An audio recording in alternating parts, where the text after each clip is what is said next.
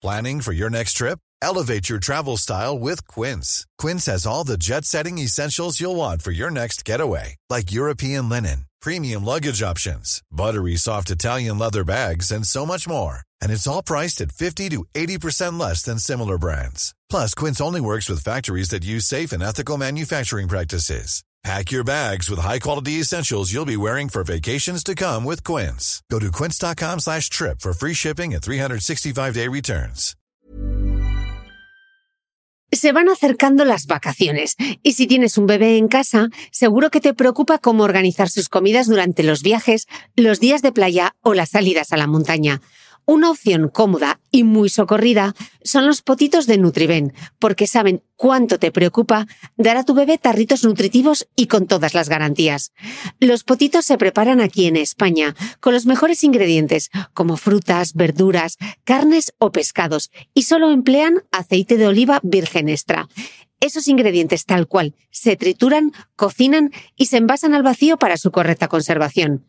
Y ya sabes que igual de importantes son los ingredientes que lleva un alimento como los que no lleva. Los potitos de Nutriben son tarritos que no contienen sal, azúcares añadidos, almidón, colorantes, conservantes, gluten o aceite de palma. Recuerda que los únicos potitos son de Nutriben. Gracias a Nutriben y a su marca Potitos por apoyar los buenos contenidos en este podcast.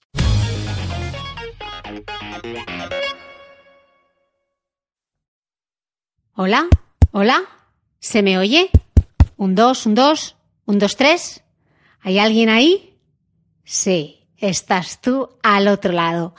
Y te doy las gracias por volver de nuevo al podcast de Cristina Mitre.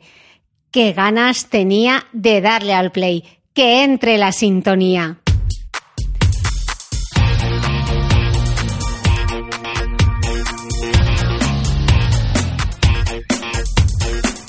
Hola, soy Cristina Mitre, periodista y autora del blog de Beauty Mail. Bienvenidos a mi podcast, donde todas las semanas charlaré con los mejores expertos de la cosmética, la nutrición, el fitness y el bienestar, para que te sientas bien y te veas mejor. No, en este primer episodio de la segunda temporada del podcast no vamos a hablar del verano, ni de las vacaciones, porque tengo la impresión de que fueron en una época prehistórica. Y no sé si te pasa, pero yo ya quiero ponerme el jersey de lana, las medias, los calcetines y el zapato cerrado, porque sigo con las chanclas tecleando a velocidad crucero y a más de 30 grados en Lisboa. Y trabajar sin la promesa de las vacaciones a la vuelta de la esquina es tan duro como los últimos siete kilómetros de una maratón, cuando piensas que solo te queda el equivalente a la distancia de la carrera de la mujer. Sí, solo siete kilómetros, pero ¿cómo cuestan, madre mía? Sin embargo, septiembre tiene algo que me gusta y es esa nueva oportunidad de volver a empezar antes de tomarte las uvas, para hacer borrón y cuenta nueva, para comenzar a adquirir buenos hábitos y rutinas, para empezar a escribir en una nueva hoja en blanco. ¿Para qué esperar a los buenos propósitos del nuevo año cuando puedes arrancar ya? Olvídate del lunes empiezo Hoy mismo, cuando termines de escuchar este podcast, podrás poner en práctica muchos de los consejos que voy a compartir contigo. Hoy, en el podcast de Cristina Mitre, vamos a aprender cómo construir una rutina de belleza, lo que necesitas y lo que no. A diario recibo mensajes como el siguiente. Hola Cris, tengo XX años y me gustaría que me recomendases una crema antiarrugas. Tengo la piel grasa. La respuesta es siempre la misma. No hay ingredientes mágicos ni cremas milagro, porque la clave para tener una piel cuidada es adquirir una rutina de belleza. Y antes de que me digas que no tienes tiempo, esto no te va a llevar más de cinco minutos. Eso sí, será breve pero intenso. Decía mi madre a sus clientas en el Instituto de Belleza Aranda que no se podía empezar la casa por el tejado.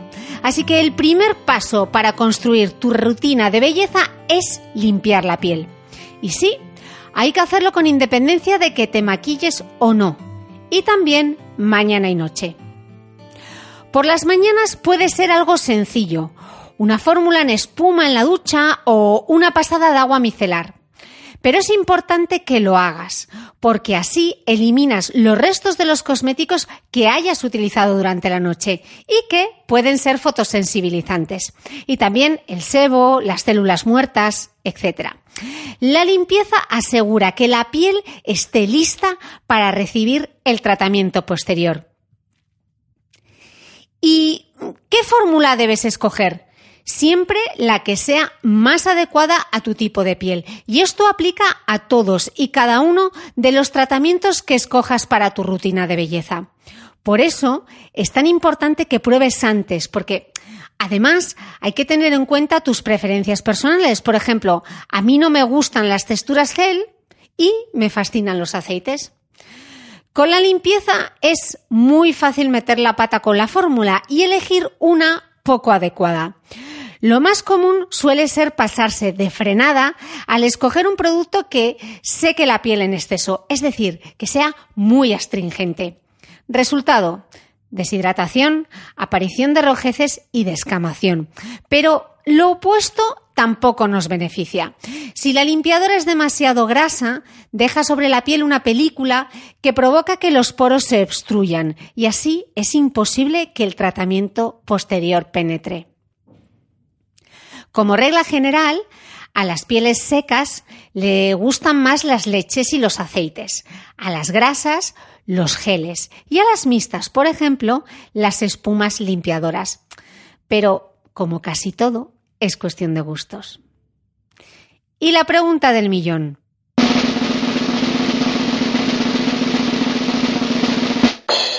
¿Puedo lavarme la cara con el jabón de manos?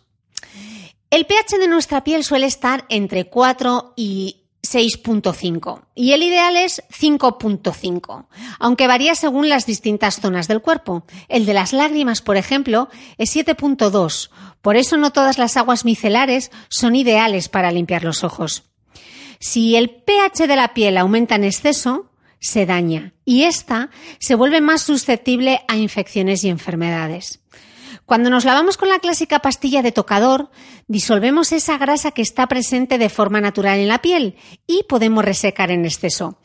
Porque la mayoría de estos jabones tienen un pH alcalino, entre 8 y 10, cuando el ideal, como hemos visto, es que nuestra piel tenga un pH entre 5 y 6.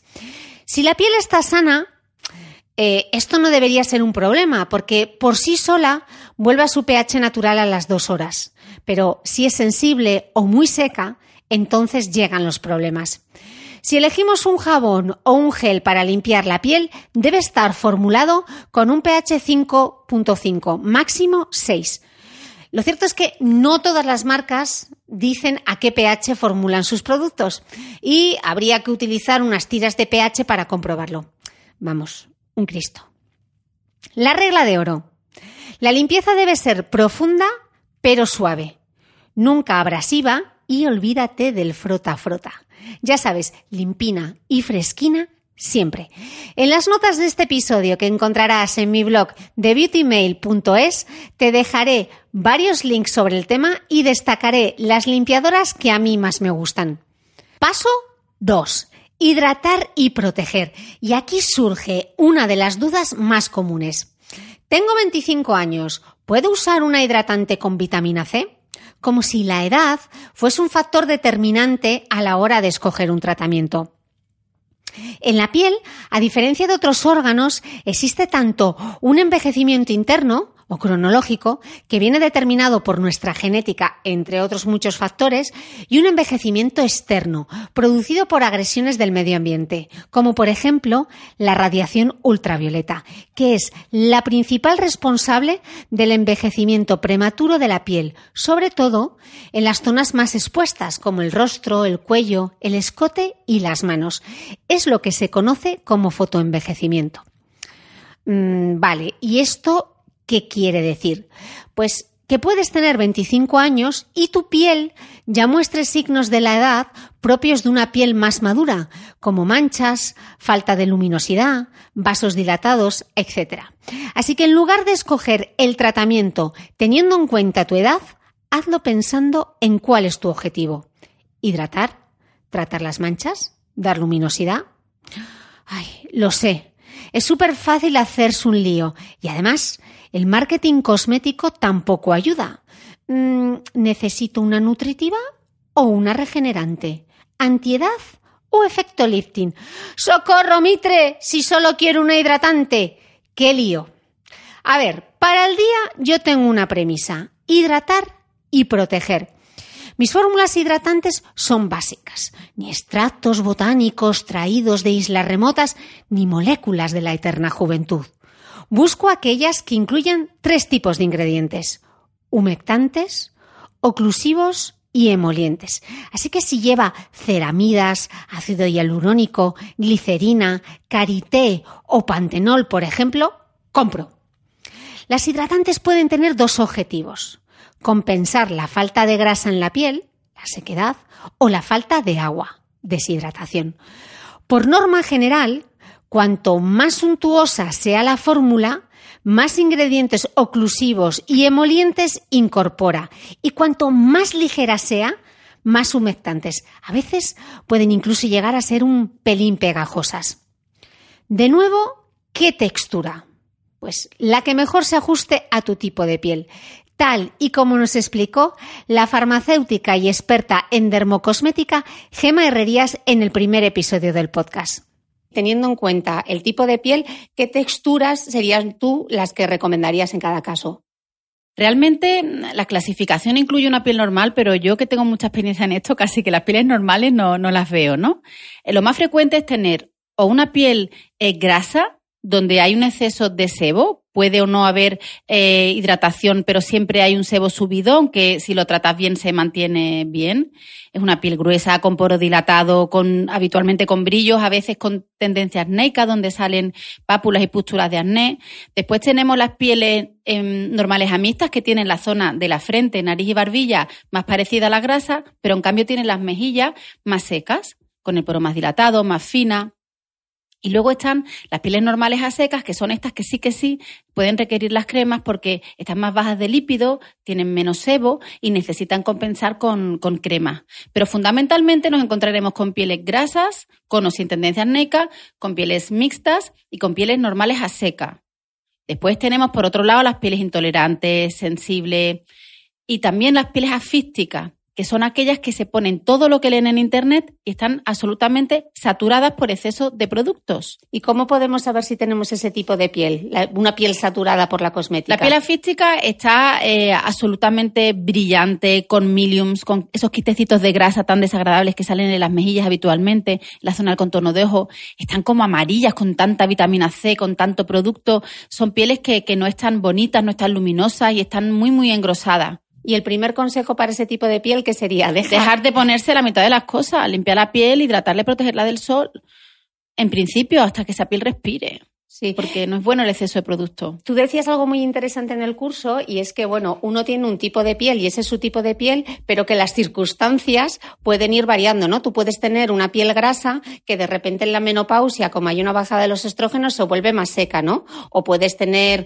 una piel normal que con el cambio de temporada se vuelve más seca. Me gustaba también mucho eh, y me gustaría que lo comentases lo del armario cosmético, ¿no? Igual que decimos que hay un cambio de temporada de otoño e invierno, pues lo mismo debería aplicar a la cosmética. ¿Por qué es así? ¿Por qué hay que cambiar de crema según la estación? El tipo de piel es el mismo en toda tu vida con los cambios hormonales, con la menopausia, obviamente bajan los, lípidos, ¿no? La piel se vuelve más seca, más fina, hay variaciones en la piel.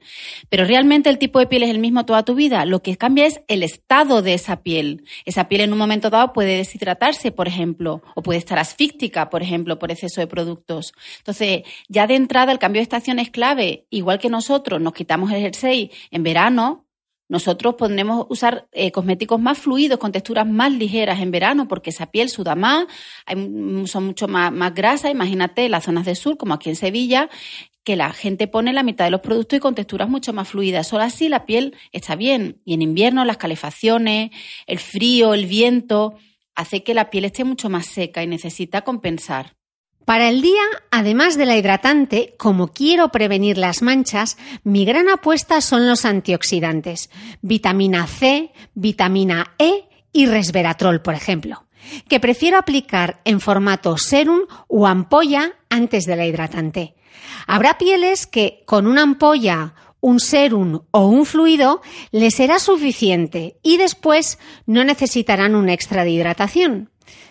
Entonces, ¿esto quiere decir que puedo usar el serum solo o necesito aplicar crema encima? Gema Herrerías nos decía esto. Es un mito entonces realmente que te tienes que que el serum siempre que, te dicen, el serum es que no se puede aplicar solo, el serum hay que echarle una crema, es totalmente un mito, ¿no? Absolutamente, porque un serum es lo mismo que una crema, es una textura diferente. Puede ser, un serum puede ser un hidrogel, es un polímero con agua o un oleogel con una fase oleosa, pero no es una cosa diferente, ni activa ni enciende una crema. Son productos complementarios en caso necesario, pero las que tenemos piel grasa o las pieles mixtas no necesitan más que un serum en muchos casos. En las notas de este episodio que encontrarás en mi blog de beautymail.es te dejaré los links a las hidratantes y los serums que más me gustan. ¿Y para la noche? ¿Necesito entonces una crema específica? No. Puedes usar perfectamente la de día. Eso sí, mejor si no incorpora un filtro solar, sobre todo en pieles grasas porque puede obstruir los poros y tampoco es recomendable en pieles sensibles porque son más reactivas. Recapitulando, así que paso 1, limpiar, paso 2, hidratar y el paso 3, proteger. Sobre la importancia de la protección solar no me quiero extender mucho hoy porque tienes un episodio completo del podcast sobre el tema, en el que vemos las diferencias entre unos filtros y otros, cuáles son mis favoritos y qué pasa con la vitamina D. Sin embargo, como tengo el poder de leeros la mente, Seguro que hay alguien que ya está preguntándose si en invierno es necesario usar SPF y si vale con la protección que ofrece la hidratante o la base de maquillaje. Lo dicen todos los expertos a los que he entrevistado en este podcast. No hay mejor crema antiedad que una buena protección solar. Sí, todo el año y como mínimo debe tener un SPF 30 si queremos evitar el fotoenvejecimiento. La mayoría de las cremas hidratantes de día que incorporan protección solar tienen un SPF 25, pero este factor de protección equivale a la radiación UVB, la que provoca las quemaduras solares, pero la gran mayoría aunque hay excepciones, no incorpora filtros para la UVA, la radiación que produce las manchas y que es responsable del fotoenvejecimiento. ¿Y mi maquillaje o mi CC Cream sirven? Tampoco, porque la mayoría ofrece entre un SPF 15 y un 20 e incluso menos, como un SPF 10, y no suelen llevar filtros específicos UVA. Además, aunque incorporasen un filtro 50, para la cara necesitas aplicar el equivalente a una cucharita de café. Esos son 2 miligramos de producto por centímetro cuadrado, más o menos 1,25 mililitros, para así conseguir ese factor de protección. Y si usas esa cantidad de un producto con color, corres el riesgo de parecer tan oréxica. Mitre consejo para beauty vagas o minimalistas. Algunos protectores solares son tan cosméticos que permiten eliminar la hidratante de nuestra rutina, porque no solo hidratan, sino que además incorporan antioxidantes. De nuevo, en las notas de este episodio que encontrarás en mi blog de beautymail.es, te dejaré varios links a los protectores solares todoterreno que a mí más me gustan. Recapitulando, que a más de uno ya lo tengo perdido desde las limpiadoras. ¿En qué orden se aplican entonces los productos? Rutina básica para iniciarse. Limpiadora, hidratante, protector solar, aunque también hemos visto que podemos escoger una fórmula que sustituya a la hidratante e incorpore una buena ración de antioxidantes y como último paso, el maquillaje. Por supuesto, este último paso es opcional. Rutina básica, nivel avanzado. Limpiadora. Tónico, prescindible, pero yo soy muy fan porque me da gustirrinín. Contorno de ojos. Soy de la opinión que es prescindible porque vale con la misma hidratante, pero para gustos colores. Serum o ampolla, es decir, el producto más concentrado, normalmente es el que tiene la textura más líquida. Hidratante, protección solar y maquillaje de nuevo opcional. Si te pasa como a mí, que necesitas que los números te lo repitan de nuevo porque no eres capaz de pillarlos todos a la primera, enumero una vez más. Rutina básica para iniciarse. Limpiadora, hidratante, protector solar y maquillaje. Rutina básica, nivel avanzado. Limpiadora, tónico, contorno de ojos, ser uno ampolla, hidratante, protección solar, maquillaje.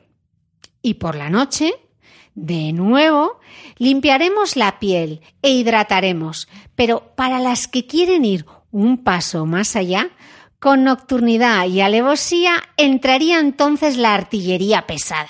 Activos como los alfa-hidroxiácidos, sí, el famoso glicólico y el ácido láctico, y por supuesto el retinol.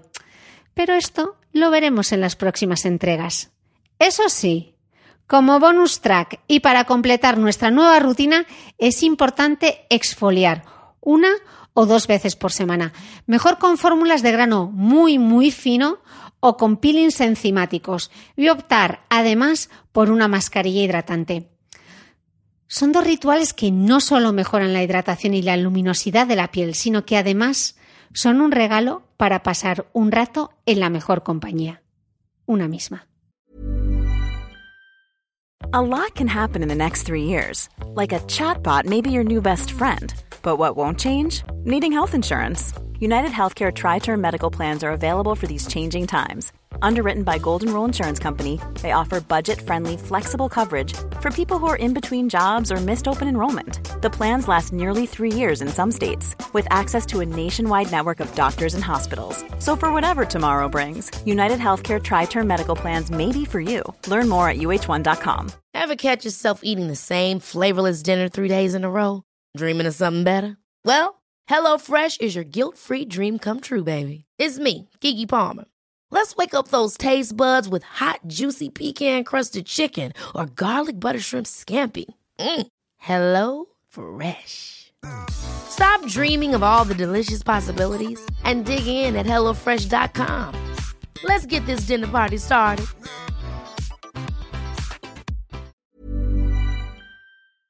¿Sabías que los bebés son capaces de autorregularse y comer lo que necesitan? Hasta el primer año, la leche ha de ser su alimento principal, bien sea lactancia materna o artificial, y poco a poco podrán ir probando diferentes texturas y alimentos. Ahora, con buena temperatura, a todos nos gusta salir más de casa, y en verano pasamos mucho tiempo fuera, en la playa, la montaña o recorriendo el mundo. Si tienes un bebé que ya ha empezado con la alimentación complementaria, para esos momentos puedes contar con los diferentes tarritos que ofrece Potitos. Hay recetas para bebés desde 4 y 6 meses y solo llevan ingredientes como frutas, verduras, carnes o pescados que se trituran y se envasan tal cual. Los potitos de Nutriben son tarritos seguros, fáciles de conservar y transportar, ya que no necesitan refrigeración, tan solo mantenerse en un lugar fresco. Se calientan en microondas o al baño María, sin conservantes ni azúcares añadidos. Gracias a Nutriben y a su marca Potitos por ser nuestro mecenas del mes.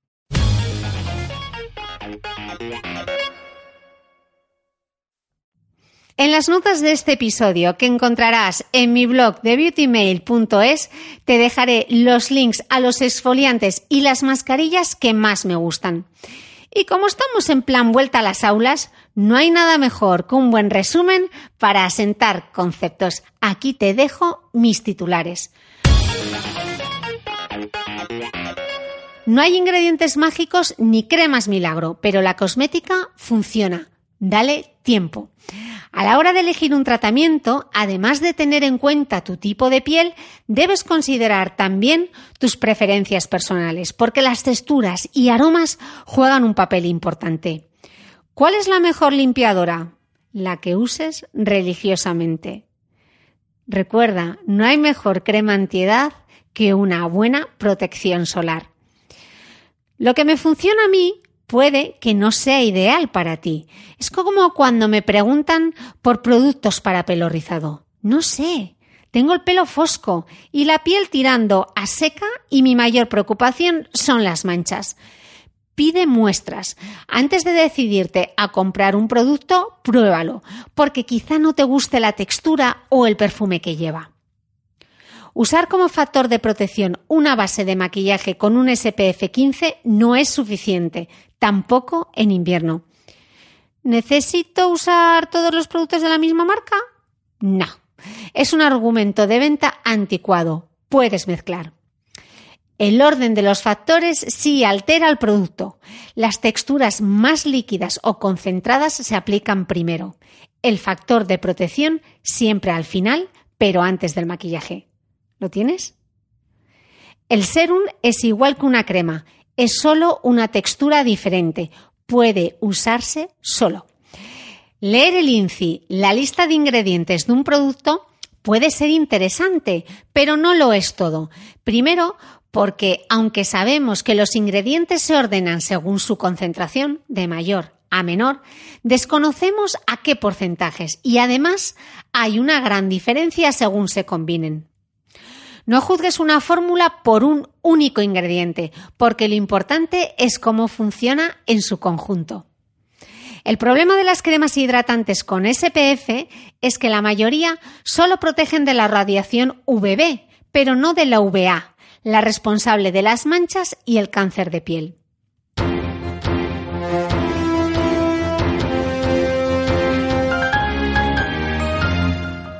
Unos días eh, leí acerca de un experimento que se había hecho en la Universidad de Berna, en Suiza, para saber a qué huele el atractivo de una mujer.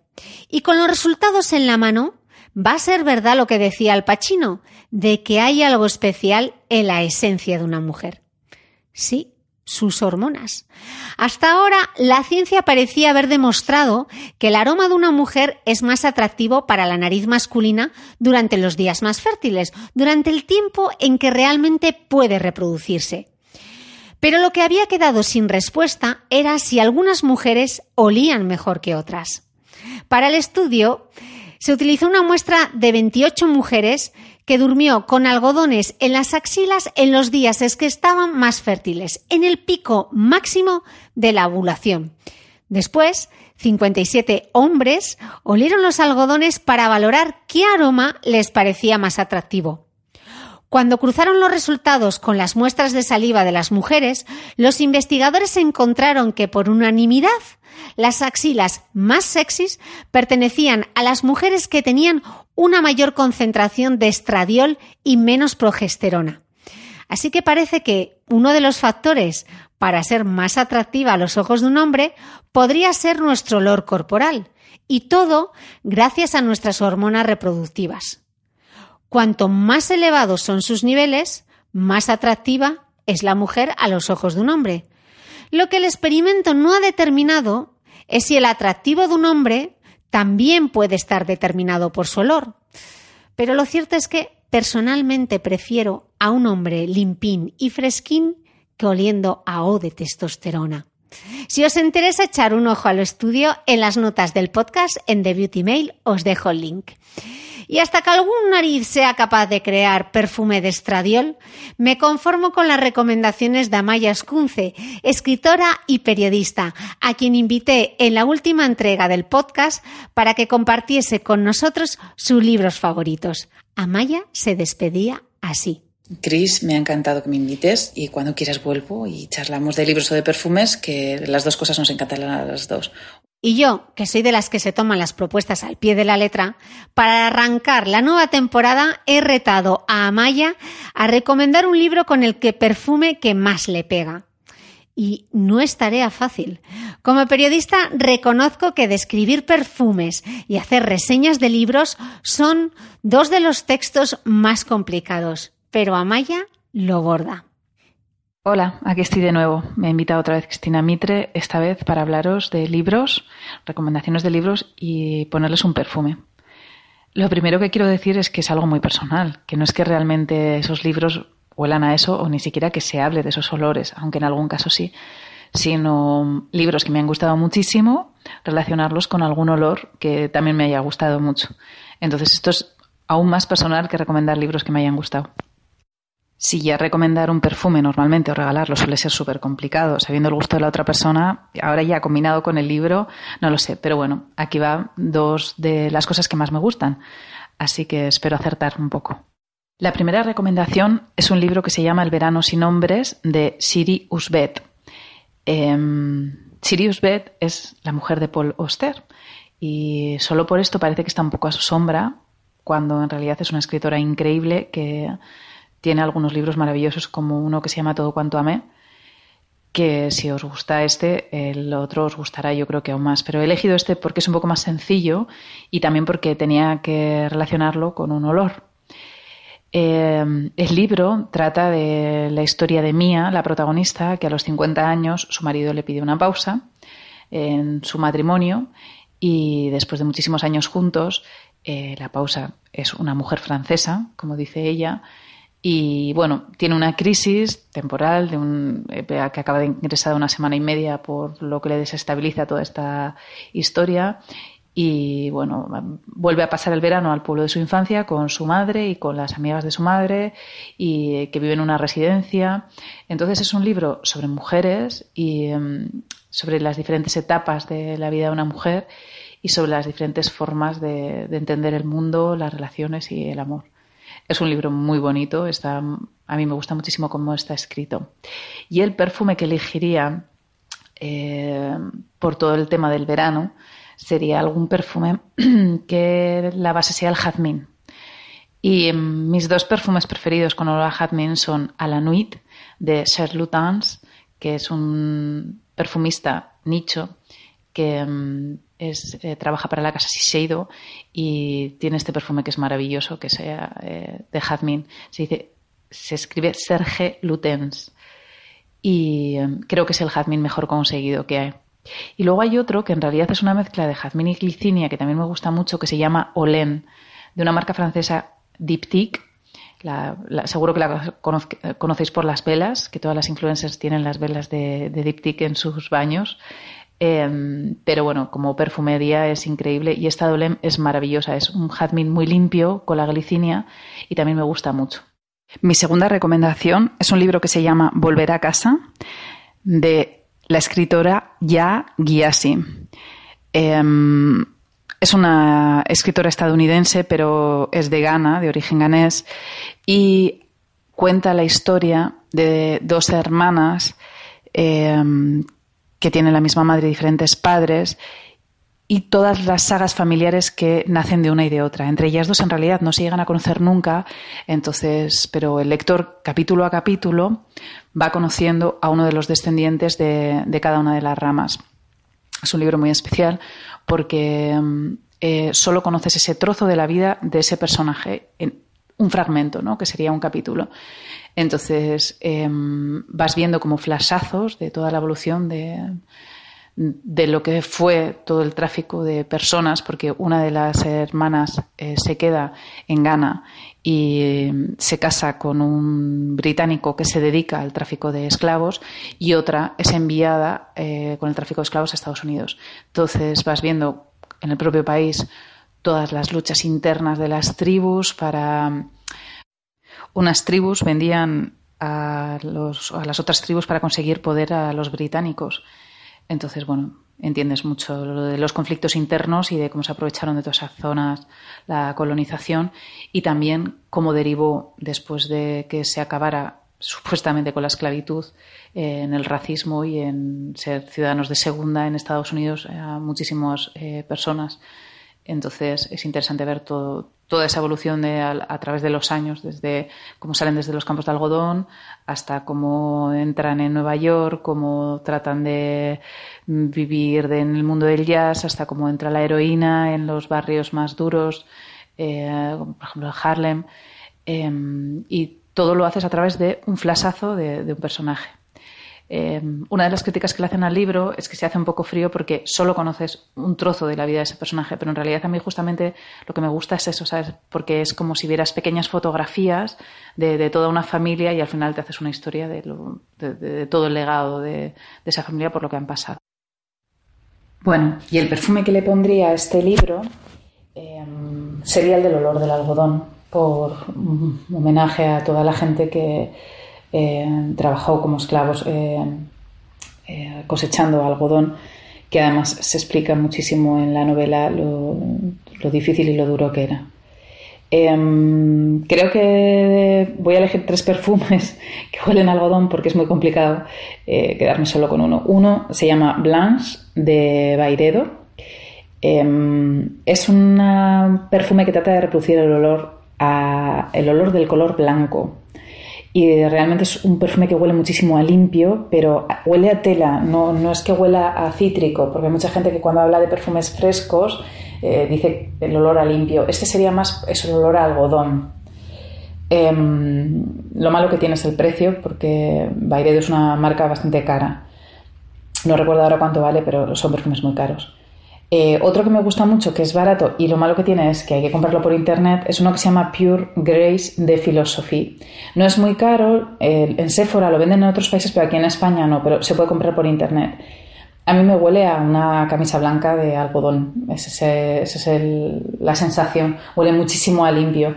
Ellos dicen que huele a jabón y a agua limpia, pero a mí se me mezcla mucho también con, la sensación de algodón. Y hay eh, una marca que se llama Clean, que mm, tiene un montón de, perfumes que, reproducen un poco la sensación esa, pero tiene dos sobre todo, uno que se llama Cool Cotton y otro que es eh, Warm Cotton, que se llama eh, algodón como un poco más frío y el otro más cálido. A mí me gusta más el frío porque me da más sensación de frescor que el otro que acaba convirtiéndose un pelín para mí en demasiado, tampoco dulce porque no es para nada dulce, pero demasiado caliente. Em, estos de Clean sí que los podéis comprar en España, me parece que valen alrededor de 50 euros y eh, los podéis comprar en internet, en bastantes sitios. Em, estos dos perfumes huelen a algodón, tal cual. O sea, incluso te da la sensación un poco de que huelen a tintorería, esa especie como de, limpieza, de, suavizante. Así que si os gustan los olores limpio, eh, me imagino que esto os gustará. Mi tercera propuesta es un libro un poco especial que se llama La tía Mame que es un libro que se publicó en 1955 y es sobre un personaje, sobre una tía de un chico que se llama Patrick, que mm, se queda em, huérfano a los 10 años, me parece que recordar que era, y no tiene otro familiar cercano, así que eh, le hacen tutor a su tía. Eh, su tía es todo un personaje completamente histriónico, divertida, un personaje muy libre para la época, que, mm, que no tiene los pies en el suelo para nada, pero que es lo más lejos una persona recta, pero que consigue quererle mucho a su sobrino y enseñarle un mundo completamente distinto de lo que hubiera conocido si, si hubiera seguido al lado de su padre. Entonces, eh, es un personaje eh, genial, es una excéntrica que mm, al principio vive en años de bonanza y luego entra en bancarrota y luego conoce a un hombre y bueno, tampoco quiero contaros mucho más. El libro tiene muchísimo sentido del humor y, es un libro a la vez muy tierno. Eh, entonces, ¿qué perfume le pondríamos a la tía Mame? La verdad es que tiene pinta de ser estas personas que cambia todo el rato de perfume, como yo pero y me resulta complicado eh, ponerle solo uno. Pero he pensado, a pesar de que ella es anterior a esta época, que le hubieran gustado muchísimo los perfumes fuertes de los años 80, estos perfumes así como con muchísimo halo, y también los orientales. Entonces voy a elegir dos. Uno es un perfume que se llama Cabotín de Grès, que es un perfume que, o sea, el tapón es una especie como de col verde, no sé si igual lo recordáis porque tiene muchísimos años y lo siguen vendiendo actualmente. y además está súper bien de precio porque en realidad es muy antiguo. Es un perfume esto de los años 80 que huele como una mezcla como de rosa, huele a jazmín, pero sobre todo lo que tiene es que pasas y te huele todo el mundo y a la vez tampoco es muy pesado, es un olor eh, rico. Y otro perfume que le pondría es porque le encanta todo lo oriental a su tía, sería el perfume de Opium de Yves Saint Laurent, el clásico, que fue una revolución en su momento y que tiene unos estos olores eh, densos y como muy amaderados que, que, tanto triunfaron y que hay gente que no le gustan nada, porque desde luego que no son nada ligeros, pero que de vez en cuando es un gustazo llevar. Así que creo que esos son los dos perfumes que podría llevar la tía Mame si hubiera estado en nuestra época. Mi siguiente recomendación es un libro que se llama Suite Francesa de la escritora ucraniana eh, Irene Nemirovsky, creo que se pronuncia así. Eh, probablemente conozcáis porque fue una película que se hizo bastante famosa hace unos años, aunque en realidad la película solo cuenta un pequeño fragmento, o esa es la sensación que tengo yo, que el libro cuenta muchas más historias. Mm, me ha gustado el libro por todas las historias que cuenta y también por la historia que hay detrás del libro. Os cuento un poco por partes. Em, el libro cuenta un poco cómo empieza a salir la gente de París cuando eh, dicen, la Segunda Guerra Mundial, cuando dicen que van a entrar los alemanes a París, entonces hay como una inmigración hacia el campo y hacia zonas que no fueran a ser bombardeadas de la población civil. Em, y el Irene cuenta historias distintas de los personajes que van huyendo, ¿no? que, van hacia el campo. Desde gente que tiene dinero, eh, gente intelectual, artistas, a gente que no tiene recursos para moverse, gente que tiene familiares, eh, hijos sobre todo, en el frente y te va situando eh, diferentes historias. Y se centra en un momento dado en una de ellas, aunque se cruzan entre ellas, que es una eh, mujer que está en una casa con su suegra y su marido está en el frente y tienen que alojar, una vez que llegan ya los alemanes, a un alemán en su casa. Y es un poco la relación que se establece entre todos los personajes. Eh, es una historia muy dura, son, son, historias duras, pero a la vez es muy bonita. Y la parte que es muy dura del libro es que en realidad la escritora no llega a terminar el libro porque eh, es arrestada, porque ella vivía en Francia en ese momento, y es deportada primero a un campo de concentración y luego más tarde a Auschwitz. Entonces, el libro tiene todas sus anotaciones al final de hacia dónde quería llevarlo, pero no está terminado. Sí que está terminada la historia principal, que es la que te lleva, pero ves que ella querría haber hecho una novela muchísimo más larga. Entonces, bueno, también te, al final puedes ver eh, todas las... Eh, todos los intentos de su marido y de sus familiares eh, y amigos, por incluso de sus editores, por intentar saber su paradero, por intentar salvarla, pero, pero bueno, eso no, no, no sucedió y bueno, tampoco fue el caso del marido, que, que también acabó y bueno, eh, se salvaron las hijas, que son las que acabaron publicando esto que encontraron después y que protegieron durante muchísimo tiempo, porque claro, las hijas las tuvieron escondidas durante toda la ocupación y ellas mantuvieron eh, parte del manuscrito eh, escondido hasta que luego ya salió a la luz. Entonces es un, es un libro muy interesante para, para conocer porque, para empezar, por el punto de vista de ella y luego también por todo lo que hay detrás. De verdad que lo recomiendo mucho. Y el perfume, que es muy raro recomendar un perfume para un libro tan triste, que también va a pasar con el siguiente, pero bueno, em, no sé, leyéndolo es, transcurre en verano, en la zona de Francia, y em, bueno, eh, no sé por qué pensaba que me, me olía un poco como a lavanda y a rosa que me imagino que es por los campos o por lo que tengo asociado también por cómo se arreglaban las mujeres y como cuenta varias veces que se, arreglaban, eh, cómo se perfumaban, no sé, la, mezcla de las dos cosas. La lavanda por el campo, que además en toda la época en la que ella está hablando es cuando toda la lavanda está, está en flor en ese momento y, y la rosa, pues por eso, ¿no? Por el maquillaje de, de, esa época y por los polvos de esa época que olían tanto a rosa. Hay otro componente que es un químico que se llaman aldehídos, Mm, que, suele estar muy relacionado eh, con, estos olores y, mm, y, todo esto junto me recuerda muchísimo a los perfumes de Chanel, sobre todo Chanel número 5, que bueno, tiene un toque de jazmín también, pero bueno, hay varios perfumes de Chanel que me recuerdan por, por ese influjo que tiene el aldehído, que es una cosa que utilizan mucho. Entonces yo, yo creo que sería este olor, a mí, Chanel número 5 o, o algunos incluso de los nuevos que han sacado, que han sacado tres aguas de Chanel, Biarritz, Deauville y eh, no recuerdo el tercer nombre, pero eh, todos tienen este punto del aldehído un pelín que, empolva eh, el olor. Y no sé por qué eh, me he acordado de ellos cuando he terminado el libro. Así que espero que, que os guste. Bueno, y la última recomendación es un libro también muy triste. Este es aún más triste. Em, pero creo que es uno de los libros que más me ha gustado y que más recomiendo leer. La vez anterior no me atreví a recomendarlo por eso, porque la historia en sí es un poco dura, pero, pero de verdad que creo que es un libro precioso. Es un libro que se considera de duelo, porque, bueno, el libro es El año del pensamiento mágico de Joan Didion. Em, no sé si conocéis algo de ella. Joan Didion es una escritora estadounidense Em, que fue durante muchos años guionista junto a su marido y es un personaje muy, muy famoso en, Estados Unidos. Hay incluso un documental en Netflix de ella súper interesante, o sea que si os gusta el libro podéis ver luego el documental. El libro es, eh, comienza, es una historia real, es su historia personal, comienza un día que está cenando sentada enfrente de su marido y su marido tiene un infarto y fallece. Entonces ella empieza a relatar el año que sigue a ese momento y empieza a contar cómo desarrolla un pensamiento mágico para enfrentarse a la muerte de su marido. Entonces, todo su proceso de duelo te lo va contando. No es un libro nada emocional ni sentimental, en realidad, por eso a veces es tan duro, y es porque ella de alguna manera lo cuenta de una manera un poco periodística, o sea, muy, muy descriptiva. En vez de intentar meterse en la emoción, describe lo que le pasa.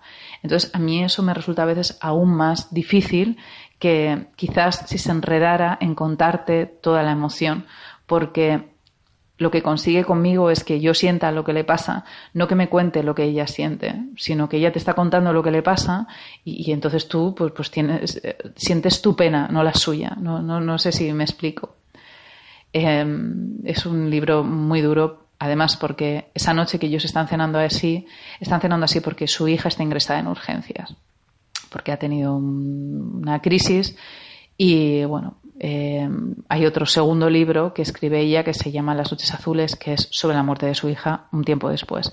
Entonces, desde luego que eh, su historia personal es una historia personal durísima eh, al final de su vida, pero también es increíble la fortaleza de ella de, contarlo y de narrarlo como una manera, no sé, como de, no sé si de distanciarse o de curarse en realidad de lo que le está pasando, porque ella dice que intenta reunir toda la literatura, todos los libros que hay sobre duelo, de gente que ha pasado algo parecido a ella, para que le ayude en el momento en el que está pasando a entender lo que le pasa y lo que siente y por qué desarrolla ese pensamiento mágico por el que, por ejemplo, explica que es incapaz de tirar los zapatos de su marido por si vuelve, aunque sabe que no va a volver. Entonces, a mí ella, Joan Didion, todo lo que he leído de ella me ha gustado. Este realmente me parece el mejor y he estado pensando mucho qué perfume poner, porque mm, Joan Didion dice que le gustaban mucho las lilas, pero en realidad, eh, leyendo sobre ella, he recordado que tenía uno de un perfume preferido, que además ella decía que era el que más le recordaba a, su época en Nueva York. Y ese es un perfume de Nina Ricci, que es un clásico, que es Le Art de Temps. No sé si lo conocéis, seguro que lo habéis visto, que es un bote que tiene como un tapón precioso, como yo creo que son como palomas o, pájaros.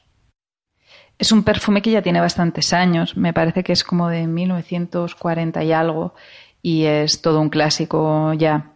Em, huele mucho, a mí me parece que huele sobre todo a clavel y, em, y a clavo pero bueno, lleva de todo, lleva bergamota, lleva nerolí, lleva rosa, lleva aldehídos, que comentábamos antes, romero, gardenia, violeta, orquídea, iris, ámbar, eh, o sea, es un perfume de estos fuertes y, y densos, aun y todo, es un perfume que da cierta sensación de limpieza. Entonces, bueno, me ha parecido perfecto porque en realidad el libro del año, Pensamiento Mágico, sobre todo, es una descripción de ella misma, de su vida y de, todo lo que piensa. Y eh, me ha parecido interesante eh, poner el mismo perfume que utiliza ella, que además eso es todo un clásico.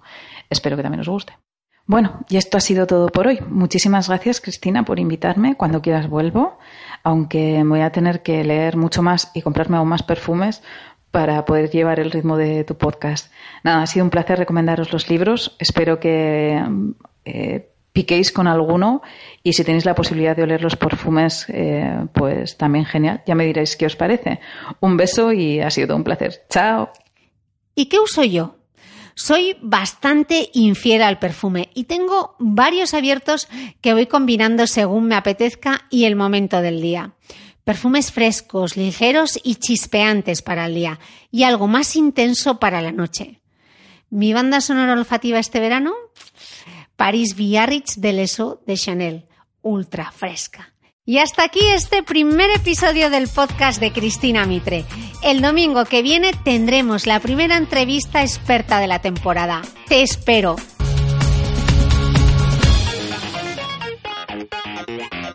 Recuerda que para no perderte ninguno de mis contenidos es importante que te suscribas a mi blog de beautymail.es. Y si te ha gustado este podcast, un último favor pásate por iTunes, regálame unas estrellas y déjame por favor una reseña, porque eso me ayuda a seguir creciendo.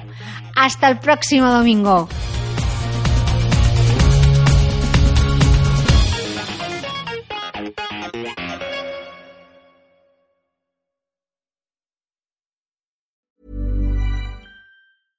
Ever catch yourself eating the same flavorless dinner three days in a row? Dreaming of something better? Well, HelloFresh is your guilt-free dream come true, baby. It's me, Kiki Palmer. Let's wake up those taste buds with hot, juicy pecan-crusted chicken or garlic butter shrimp scampi. Mm. Hello Fresh. Stop dreaming of all the delicious possibilities and dig in at HelloFresh.com. Let's get this dinner party started.